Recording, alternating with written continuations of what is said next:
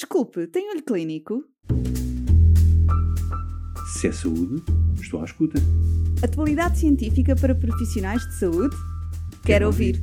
Olho Clínico, o seu podcast de discussão científica. Olá, bem-vindo ao novo episódio sobre vacinação. Vamos fazer uma breve viagem sobre a sua história. Como surgiram as vacinas que conhecemos hoje? Qual a importância da vacinação ou qual o seu impacto em saúde pública? Estas são algumas questões a que daremos resposta pela voz da doutora Margarida Santos, médica interna de Medicina Geral e Familiar e autora do podcast A Curiosidade Salva o Gato. Curioso? Fique connosco! Olá e bem-vindos a este podcast, do qual é uma honra fazer parte. Acima de tudo, porque este é um tema fulcral nos dias que correm, mas também que já vem de há muito, muito tempo. A vacinação foi a primeira terapêutica, a grande terapêutica preventiva da história da medicina e, portanto, faz todo o sentido voltarmos um bocadinho atrás e perceber como é que ela surge, desmistificar também algumas ideias da história da vacinação, que eu acho que são muito frequentes, eh, e depois perceber de que forma é que tem tido um impacto positivo na saúde mundial e que caminho é que tem percorrido até aos dias de hoje. Então, na verdade, quando falamos da história de vacinação, o primeiro nome que surge é o de Edward Jenner, de quem com certeza já ouviram falar, que é muitas vezes, visto, muitas vezes visto como o pai da vacinação. Isto porque, reza a lenda, foi ele que verificou pela primeira vez que quando havia surtos de varíola, havia um estrado profissional que sistematicamente não ficava doente, que eram as leiteiras e os leiteiros que ordenhavam as vacas. E daqui partiu o pressuposto que, que de alguma forma estas leiteiras apanhavam uma outra estirpe da varíola, a varíola das vacas, e que isso nos conferia alguma proteção. Mas na verdade, há mais que se diga desta história, porque apesar de Jenner ser de facto pioneiro do conceito da vacinação como a conhecemos hoje e ter sido dos primeiros a investigar de forma mais científica todo, todo o procedimento, na realidade este conceito de imunização com uma versão enfraquecida ou modificada de um vírus já existia há muitos séculos. Mas então como é que surgiu a primeira vacina? Na verdade, a primeira vez que surge este conceito de imunização é quando aparece uma doença chamada varíola. Hoje em dia é uma doença que já não nos diz tanto porque felizmente já foi erradicada, mas na altura provocava a morte de até 30% das pessoas infectadas. E pensa-se que esta doença surgiu já há 10 mil anos antes de Cristo, portanto, muito antes de surgir Edward Jenner no século XVIII, um, numa altura em que se instalavam os primeiros agricultores no Nordeste da África. Ao longo do tempo, pensa-se que o que terá acontecido é que a doença foi sendo espalhada, dando origem a vários surtos na China, na Índia, no Japão, Coreia e outras regiões ao longo dos séculos. Esta doença era uma doença com uma taxa de mortalidade brutal, portanto, estima-se que cerca de 30% das pessoas infectadas morria, para não falar das graves sequelas que deixavam quem sobrevivia. À medida que os surtos de varíola iam acontecendo, o vírus acabou por espalhar-se até a Europa, o resto da África e a Ásia. Mas como é que a varíola se liga aqui? Foi a varíola que deu origem a um processo que se chama variolação. Então, o que, é que era a variolação? A variolação tinha por base inocular pus ou alguma parte da crosta de, de um infectado por varíola em alguém saudável. Porquê? Porque se começou a perceber que hum, as pessoas que tinham varíola, mas que não morriam, não voltavam a ser infectados pela varíola.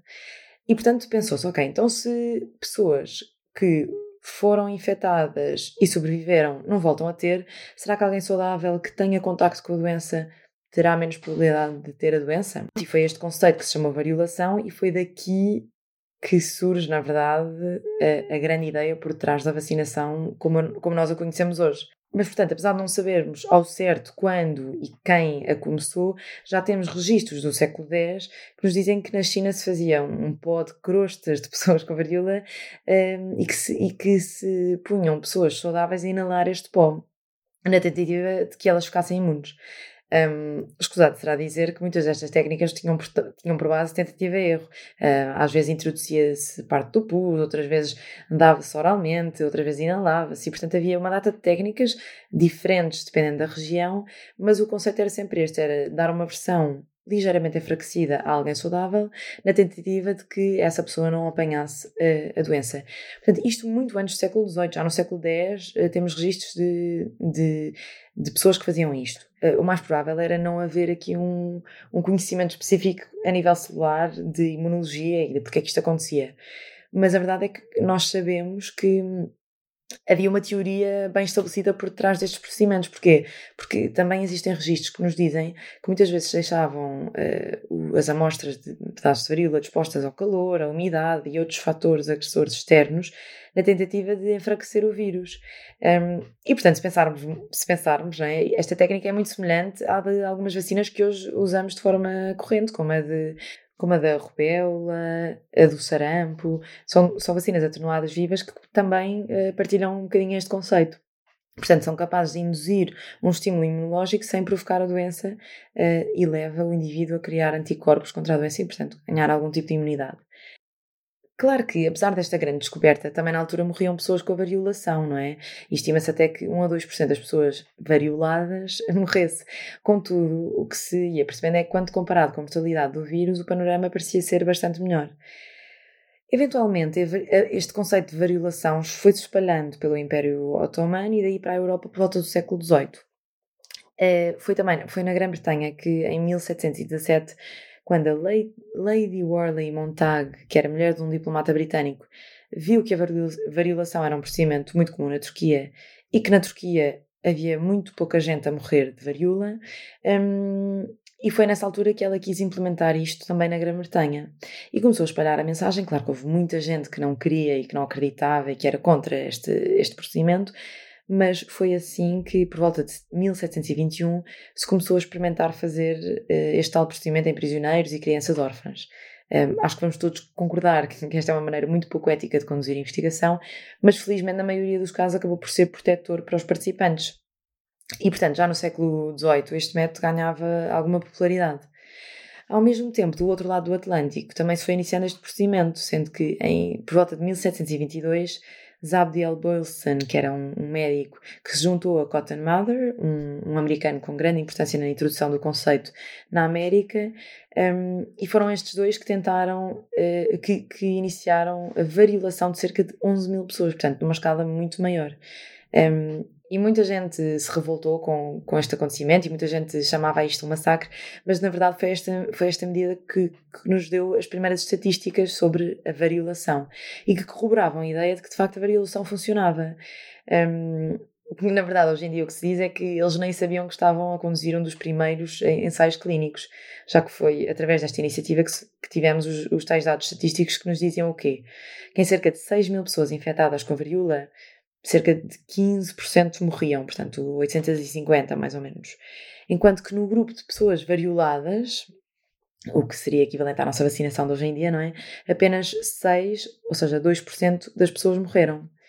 Um, e portanto, todo este caminho, muito antes do, do Edward Jenner, um, já implementava aqui este conceito de imunizar pessoas antes delas estarem expostas à doença, natural, de forma natural. Um, mas então, como é que o Edward Jenner, voltando agora aqui ao tal pai da, da vacinação e, e quem deu de facto o nome à vacinação, um, como é que isto acontece? Ele de facto foi o primeiro a desenvolver o método mais seguro de variolação. Porquê? O que ele fez foi perceber que, usando a varíola das vacas, portanto, a variante do vírus que infectava as vacas, expondo o, o humano a esse vírus, que conseguia imunizar as pessoas e fazer com que, ela, com que a probabilidade de elas terem a, a, doença grave ou de morrerem fosse menor. E na verdade é daqui que surge a palavra vacina, derivado de vaca. Um, e portanto, hoje em dia, claramente que já não é isto que acontece, mas foi assim que surgiu esta palavra. Isto por acaso foi um dado que eu achei interessante e que descobri enquanto estava aqui no estudo da vacinação. Um, mais tarde, o que aconteceu foi que este termo foi adaptado a muitas outras imunizações. Portanto, ao longo da história, foram vários os métodos e experiências até se chegar àquilo que hoje conhecemos, conhecemos especificamente como vacina, mas acaba por ser atribuído o mérito da vacinação ao Edward Jenner porque foi o primeiro a fazer a, fazer, a estudar este método com rigor científico e a descrever até ele, ele na altura publicou um artigo que foi rejeitado até para uma grande revista científica porque aquilo parecia não ter cabimento quando hoje em dia uh, salva 2 a 3 milhões de, de vidas por ano. E então seguindo esta origem toda da, da, da, primeira vacina, como é que continuamos o, o, caminho e como é que chegamos até o dia de hoje, em que felizmente já temos uma data de vacinas que, que funcionam preventivamente e que conseguem erradicar várias doenças infecciosas? Um, a verdade é que só cerca de 90 anos depois, já nos finais do século XIX, Louis Pasteur, que também não vos deve ser um nome estranho, foi pioneiro por ter descoberto outra vacina, a vacina contra a raiva. E este foi o primeiro a criar uma vacina de acordo com o processo científico. Um, portanto, ele descreveu o papel dos micro-organismos que provocavam uh, a doença da raiva e depois propôs meios terapêuticos de prevenção dessas doenças. Foi também Pasteur que fundou uh, em Paris o instituto com o seu nome, que hoje em dia ainda, ainda é muito conhecido, e foi também o seu primeiro diretor. Em 1882, Robert Koch descobriu uh, uh, o bacilo da tuberculose, para o qual mais tarde também iria surgir a vacina.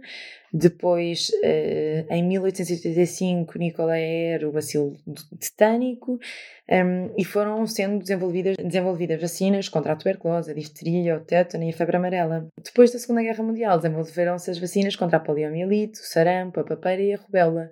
Um, portanto, vacinas que hoje em dia para nós são um dado adquirido, não é? A pessoa nasce, cumpre o seu plano de vacinação e, e, e nem, nem pensamos no impacto que essas doenças teriam se não fosse a vacinação. Depois, em 1965, portanto já alguns anos depois, Portugal iniciou o conhecido Programa Nacional de Vacinação, o PNV. Nas décadas seguintes foram integradas no PNV vacinas como a vacina do sarampo, em 1973-1974, as vacinas contra a parotidite e a rubéola, que eram administradas juntamente com a do sarampo, isto em 1987. Depois, em 1999, surge uma vacina muito importante, que é a vacina da hepatite B, que é, na verdade, a primeira vacina capaz de prevenir um cancro. Portanto, não só previne a mortalidade associada às doenças infecciosas, como de repente também previne um cancro. Isto é totalmente inovador e, muito, muito, muito importante. E hoje em dia acho que é fácil reconhecer o impacto que, que, que esta vacina tem. Também foi nesta altura que se desenvolveu a vacina do, hemof do hemófilos influenza tipo B. Depois, mais tarde, em 2016 e 2008, a vacina do meningococo e a do vírus do papiloma humano. Depois, em 2015, portanto há menos tempo, temos a vacina conjugada eh, de 13 valências contra infecções por eh, Streptococcus pneumoniae, uma grande causa de, de pneumonias. E, e, portanto, todo este desenvolvimento de vacinas teve um impacto brutal na diminuição não só da mortalidade, como da morbilidade associada a doenças infecciosas. Hoje em dia sabemos que grande parte da mortalidade e, e, morbilidade em Portugal se deve a doenças não transmissíveis, precisamente graças ao avanço da vacinação. Portanto, a vacinação teve aqui um, um papel um, importantíssimo na saúde como a vemos hoje, não é? Porque é raro nós vermos pessoas morrerem uh, em larga escala doenças infecciosas. E, na verdade, o que vai mudar esta perspectiva foi uh, a Covid-19 que surgiu uh, agora em 2019, 2020, não é? E daí ser tão importante perceber de que forma a vacinação pode ser, de facto, protetora, não é? Portanto, é normal que surjam estes medos associados a uma nova vacina, como certamente na altura também houve muita gente com medo, mas na verdade, se nós pensarmos, esta vacina é bem mais organizada e bem mais um, estudada do que era na altura a variolação que se fazia e que, e que já essa uh, tinha benefícios. O que é que eu pretendo partilhar? Que de facto a investigação na vacinação nos permitiu uh, salvar milhões e milhões de vidas.